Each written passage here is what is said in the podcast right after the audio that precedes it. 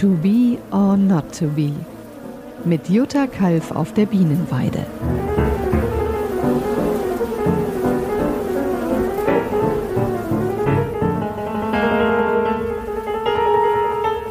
Hallo, ich bin Jutta Kalf. Ich bin Hobbyimkerin seit gut zehn Jahren, ähm, lebe mit 36 Bienenvölkern zusammen und freue mich, dass ihr heute dabei seid.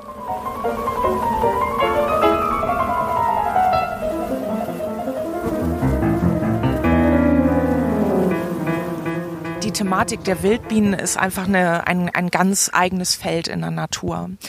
Das ist so, dass zum Beispiel in Deutschland allein 560 unterschiedliche Wildbienenarten leben. Das sind eigentlich äh, Bienenarten, von denen sehr, sehr viele Menschen recht wenig mitbekommen, weil viele dieser Wildbienenarten, die, die leben solitär, das bedeutet, die leben allein, die bilden keine riesengroßen Völker und Staaten wie die Honigbienen, sondern sie suchen sich ja quasi solitär, alleinlebend Behausungen, wo sie quasi ähm, die Eier ablegen für die nächste Generation, die erst im nächsten Jahr schlüpft.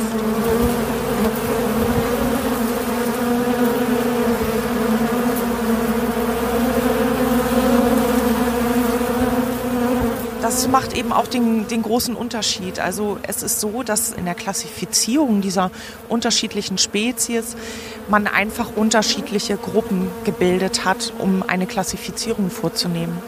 Und die allerhöchste Stufe nehmen dabei tatsächlich die Honigbienen ein, weil die halt überwintern, mehrjährig leben und staatenbildend sind, die einfach dann auch auf die Anreicherung von Futter und Nahrung angewiesen sind. Bei den 560 Wildbienenarten, die in Deutschland leben, sind die meisten dieser Bienen, also die größte Gruppe ist tatsächlich die solitär lebende Gruppe. Also diese Bienen äh, leben alleine suchen sich Niströhren oder Nistplätze, in denen sie ihre Eier ablegen, ihre Larven ablegen und danach dann sterben. Und diese, diese Lebensdauer dieser solitär lebenden Bienen beträgt in der Regel eigentlich auch nur einen kurzen Zeitraum zwischen, ich glaube, drei bis sechs Wochen. Also da gibt's auch Unterschiede bei den einzelnen Arten.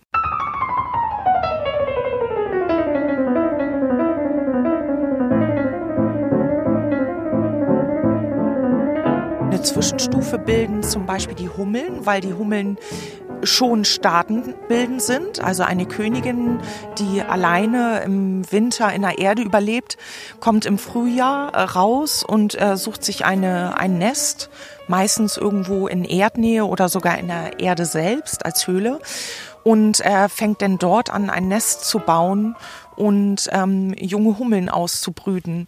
Und da ist es aber auch so, dass dieser Hummelstaat, der sich über den Frühling bildet, zum Ende des Sommers, zum frühen Herbst abstirbt und nur junge Königinnen überlässt, die denn dann quasi in der Erde überwintern, um dann im nächsten Jahr eine neue Generation zu bilden das sind große Unterschiede eben in, in den äh, einzelnen Wildbienengruppen, dass man wirklich genau unterscheidet zwischen den Staatenbildenden, also den höher positionierten sozusagen und den solitär lebenden Bienen, die allesamt einfach nur die Fortpflanzung von Generation zu Generation oder eben wie die Honigbienen Generation übergreifend als Aufgabe haben in der Natur.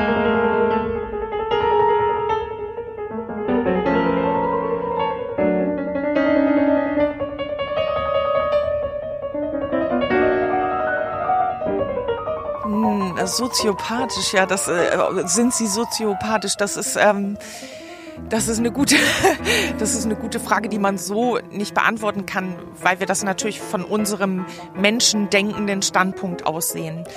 Nein, das ist einfach so, dass die Natur für jede Sparte, wirklich für jede Spezies einen bestimmten Lebensrhythmus und eine bestimmte Lebensweise, die sehr, sehr angepasst ist an bestimmte Pflanzenarten in der Natur, ähm, vorgesehen hat. Also jedes Tier ist verbunden mit einer bestimmten Pflanzenart, mit einer bestimmten Jahreszeit und einer bestimmten Stufe. Und das hat äh, mit Sozialität, mit unserer Denkweise von Sozialität denn herzlich wenig zu tun, sondern das ist einfach so, dass die Facetten, die, die, ja, die, die einzelnen Facetten der Natur und das, was die Natur braucht, einfach von ihr selbst abgedeckt wird durch die Erschaffung ähm, einfach bestimmter zugeschnittener Spezies.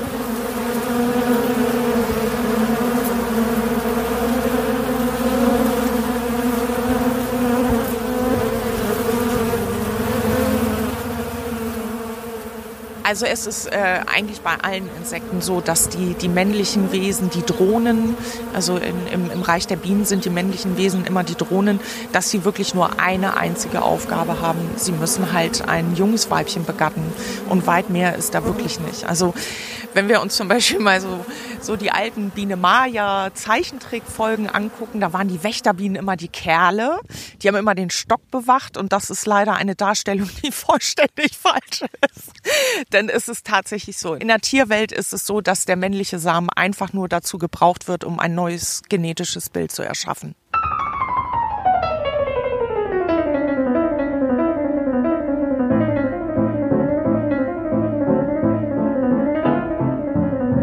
Der große Unterschied zwischen Wildbienen und Honigbienen ist eben der, dass Honigbienen tatsächlich Nektar umarbeiten im Stock ihn haltbar machen, mehrmals fermentieren und trocknen und daraus eben Honig machen.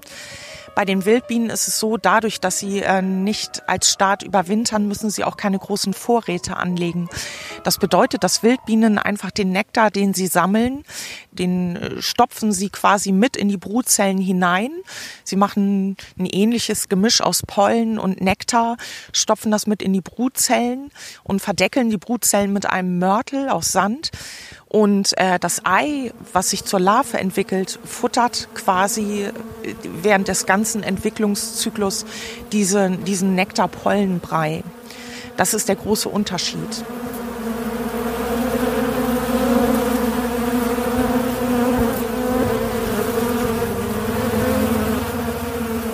Also die eierlegenden Weibchen der Wildbienenarten, die sterben halt nach einem Zyklus von, wie gesagt, ungefähr drei, zwischen drei und sechs Wochen.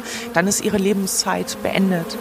Und der Nahrungsvorrat, den sie angelegt haben, ist tatsächlich nur für die Brut, die sich halt über den ganzen Winter verpuppt. Also die Verpuppungszeit vom Ei zur Larve ähm, zur Puppe und dann eben zur, zur ausgebildeten Wildbiene. Diese Metamorphose, die dauert bei den Wildbienenarten tatsächlich ähm, ein, ein ganzes Jahr. Bei den Honigbienen ist diese Zeit einfach viel, viel kürzer, weil von Frühling bis Spätsommer viele, viele Bienen permanent schlüpfen. Und ähm, dort sind einfach die Verpuppungszeiten wesentlich kürzer.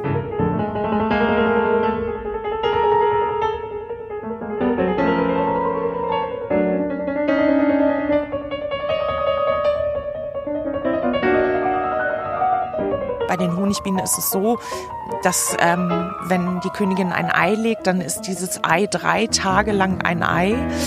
Und bei einer sich entwickelnden Königin ist dann fünf Tage lang quasi die Larve eine Larve. Und dann acht Tage lang findet dann wirklich dieser Verpuppungsprozess, diese eigentliche Metamorphose von der Larve zur Biene statt. So, und ähnliche Zahlen gibt es eben für die Arbeiterinnen. Ähm, die verpuppen sich ein bisschen länger, die haben auch zwei Tage länger ein Larvenstadium und den längsten Zeitraum nehmen tatsächlich die Drohnen, also die, die männlichen Wesen ein. Die haben quasi den längsten Zyklus der Metamorphose.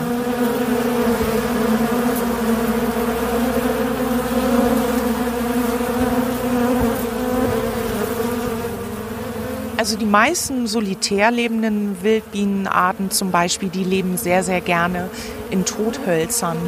Dort nagen die halt Röhren hinein und in diese Röhren, die immer bevorzugt mehrere Zentimeter lang sind, äh, legen die einzelne Brutkammern an. Bevorzugte Röhrenlängen sind so liegen bei 10 Zentimetern ungefähr, weil dann in diesen 10 Zentimeter wirklich bis zu 8, 9 Eier abgelegt werden, aus denen dann eben 8 bis 9 neue Individuen äh, schlüpfen können. Also wie gesagt, bevorzugt sind Tothölzer, alte Baumstümpfe, alte Äste, ja sowas in der Art. Aber man kann natürlich nachhelfen.